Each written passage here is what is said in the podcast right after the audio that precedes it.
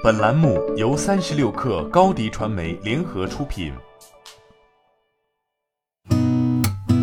八点一刻，听互联网圈的新鲜事儿。今天是二零二零年六月三号，星期三。您好，我是金盛。小米昨天发布了最新一轮人事任命，任命杨浙为小米集团副总裁、中国区首席营销官，负责中国区市场营销战略制定、计划实施以及品牌建设和推广等工作，向 CEO 雷军和中国区总裁卢伟冰双线汇报。官宣前，微博上就有传闻称，前魅族 CMO 杨浙将加入小米担任小米中国区 CMO，并已有相关微博话题。杨浙此前曾在三星、华为、TCL、魅族等公司任职。主要负责营销工作，在华为主导了绝世人生、华为 Mate 七、君子如兰、华为 P 七、似水流年、华为 P 八等品牌宣传。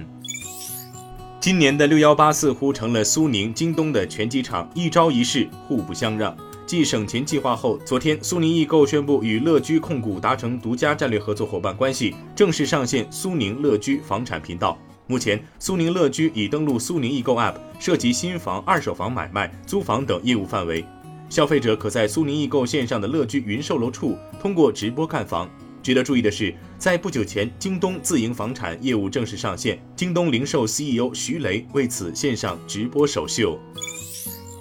京东昨天发布“星星之火”地摊经济扶持计划，从供货、经营、就业三方面入手。组织超过五百亿的品质货源，为每个小店提供最高十万元无息赊购，支持地摊和小店经济。预期该计划将服务百万个便利店及百万家地摊，为超过五百万人的就业提供供应链和服务支持。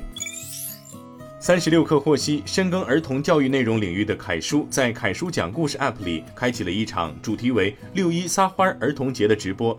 直播中，凯叔和孩子们交流国学名著、科学故事知识，上线新作，并送出价值超三百万的儿童节礼物，并实现直播带货一千一百六十八万元。日前，上海一位理想 ONE 车主发布微博称，自己的车辆在行驶中右前轮与路肩磕碰，碰撞导致了车辆右前下摆臂球头脱落，车辆出现了断轴现象。理想汽车相关负责人表示，这纯属一场事故，其实不是断轴。右前悬架整体没有任何断裂，只是固定右前悬架的球头脱开了。目前，理想汽车已成立专门的小团队，正在与该车主及家人沟通解决方案，但还没有达成一致。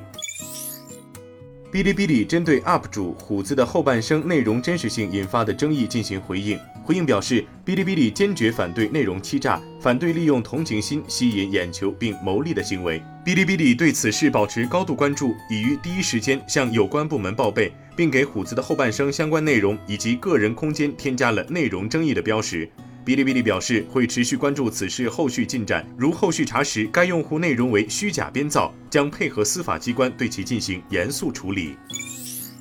中国连锁经营协会昨天发布《二零一九年中国连锁百强》调查显示，二零一九年连锁百强销售规模近二点六万亿元，同比增长百分之五点二，占社会消费品零售总额的百分之六点三。百强企业中，便利店销售增幅为百分之十六点五。关于便利店话题，此前一直是社会关注的热点。全时倒闭，便利蜂盈利，便利店背后究竟有什么门道？明天晚上七点，三十六氪邀请了两位便利店资深人士进行直播，聊一聊便利店是不是个好生意。明晚七点，打开三十六氪 App 直播频道即可观看。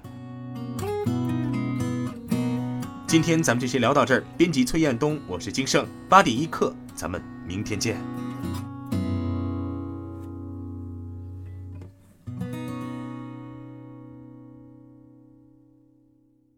欢迎加入三十六氪官方社群，添加微信 baby 三十六氪 b a b y 三六 k r，获取独家商业资讯，听大咖讲风口，聊创业，和上万客友一起交流学习。